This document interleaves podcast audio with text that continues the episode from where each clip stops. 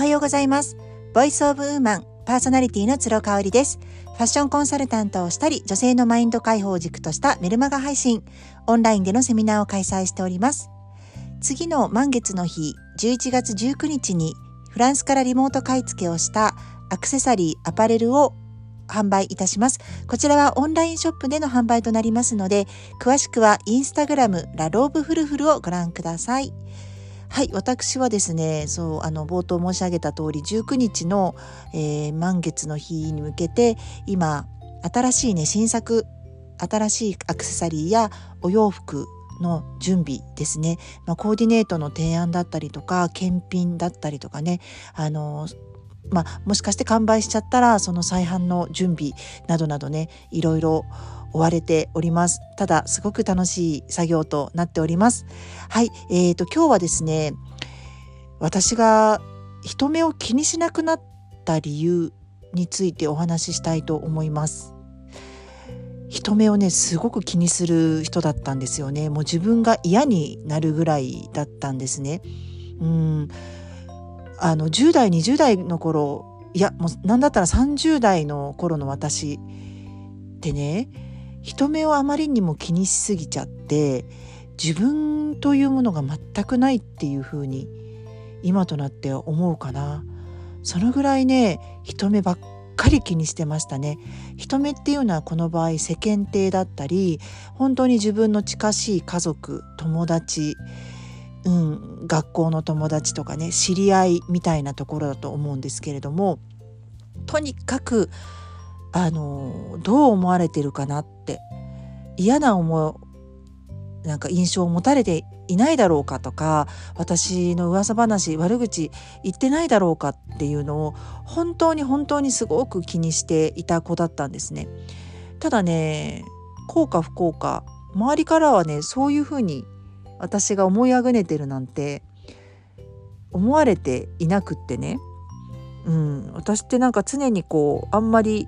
人のことを構わずに自由に生きてきたよねって言われることがあるのでねなんかそのギャップにまたすごくモヤモヤしたりとかしていましたね。ただね今はね本当に人目を気にしなくなったなというふうに思っています。影響を受けたのがまあホリエモンなんですよね。ホリエモンの本を読んだりとか、まあ、彼彼のあの考えに触れたりとかする時に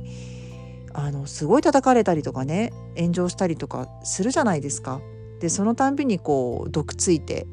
反論していらっしゃるんですけれどもでもやっぱり人目を気にしていたらできないようなことばっかりやり続けてますよね彼ってね。ロケット飛ばしたりとかあんなに失敗して1回飛ばすたんびに何千万という赤字が出ているにもかかわらず飛ばし続けているしね。うんあとはまあコロナ禍とかでも結構やっぱセンシティブな内容に踏み込んだ発言をして炎上とかされてましたけどうーんなんかその人目を気にすることって本当にバカバカしいしもったいないよねっていうのを体現されてますよね。で私あの金婚西野さんがねホリエモンの話をする時がすごく好きであの本当あの人面白いよねっていう感じで愛はあるんだけど、まあ、お笑い芸人としてちょっと茶化した感じでねホリエモンを取り上げるんですけれどもあの今月一緒にイベントに出られてましたね。西野さんが主催されている日本武道館でやったイベントですね。あのなんかあのトップバッターがホリエモンだったのかな？だったのかな？鳥鳥だったかな？どっちかちょっと忘れちゃったんですけどあの彼ね歌を歌ったらしいんですよね。でその時にやっぱり前説で人目を気にして生きることなんて本当に何の意味もないしあのそんな時間があったら自分の好きなことだけをやっていきたいっていうもう声高におっしゃられたらしいんですよね。であのー、まあ歌手でもないしそんなにすごく歌に定評があるわけでもないのに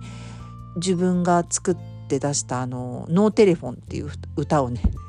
楽しそうに歌ってなんと振り付けまでつけてダンスまでしちゃったっていうことだったんですよね。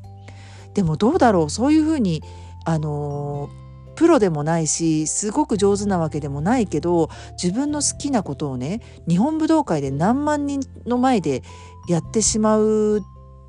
ていうその姿を見ると勇気づけられませんか？ホリエモンだからでしょ？とか言われること多いと思うんですけどそんな彼だって全然できてないこととかね苦手なこととか苦手だけどやりたいこととかあの上手にできないけど好きなこととかあるわけじゃないですか。うん、なんかその姿を見るとすっごく勇気づけられますよね。うん、でああやっぱりなんか彼のそういう姿をね見せてくれるっていうのってめちゃめちゃ貴重だなというふうに思いますね。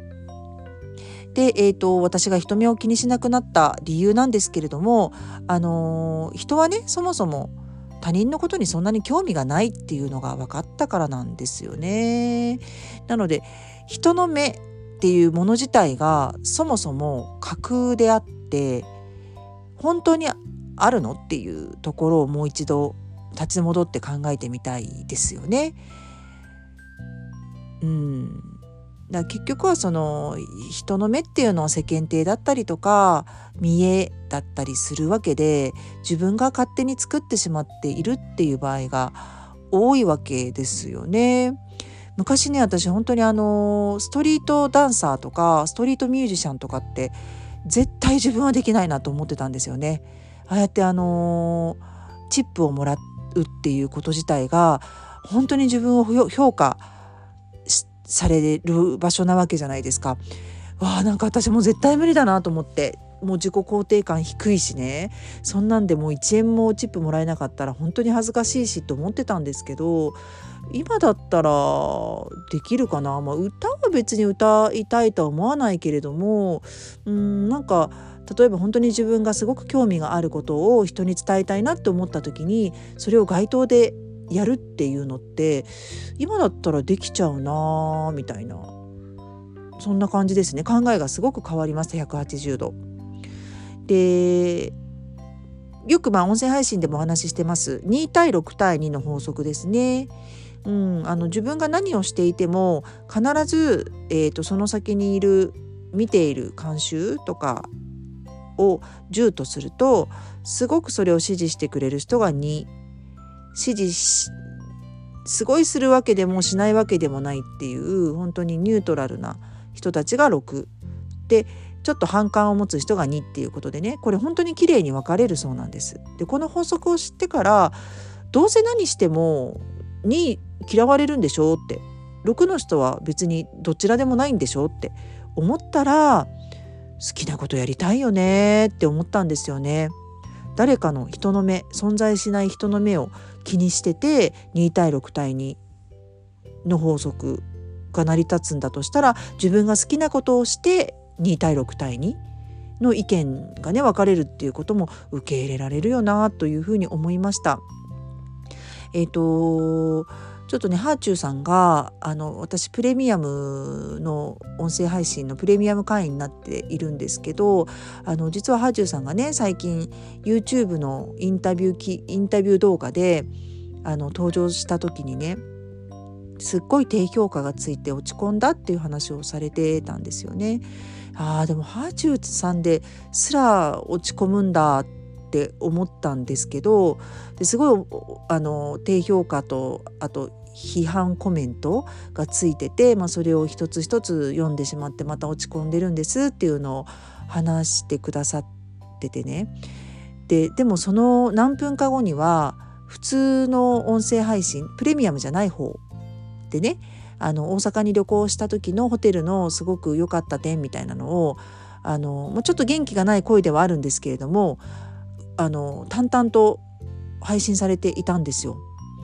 あすごいなって思いましたプレミアム配信では本当になんかね意気消沈されててちょっと泣きそうなのかなぐらいだったんですけど、うん、やっぱりこう自分がや,、あのやりたいことというかねもう染みついている習慣を淡々と粛々とあのこなすそれが、えーと、発信っていうすごくセンシティブな作業だとしても彼女は止めないんだな手をと思って改めてすごい人だなっていうふうに思いました。で先ほど申し上げたホリエモンに対してもそうですね彼なんてやっぱもう知名度がすごいからあのー、アンチもすごい数だしファンもねあのやっぱ同じぐらいすごい数いらっしゃると思うんですけどねそれでもこうぶれないしうんあの物言いとかも相変わらずこうちょっと独特じゃないですか。それもねやっぱりもう変えずに自分のスタンスとしてあのやりたいようにやられてるっていう姿がやっぱ勇気もらえますよね。でねあとはねあの人に相談をしなくなったっていうのが実はあってこれ意外だと思うんですけどあの相談しなくなるとね自分で全部全部考えるようになるんですよ。だからね人目とかね世間体とかを基準に動いたりとか発言したりしなくなるんですよね。なのでね、まあ、質問はするけど私人に相談はあんまりしないようにしていて、まあ、主人にするかなぐらいですかね。なので人に何かこうあの聞く時っていうのはあの自分の相談ではなくてその人にの意見を聞くための質問というふうに決めています。それそこからねなんかちょっとガラッとあの変わったかな人目を気にしなくなったかなっていうふうに思いましたので今日はシェアさせていただきました。はい、今日も感謝と笑顔あふれる一日にしましょう。それではまた明日。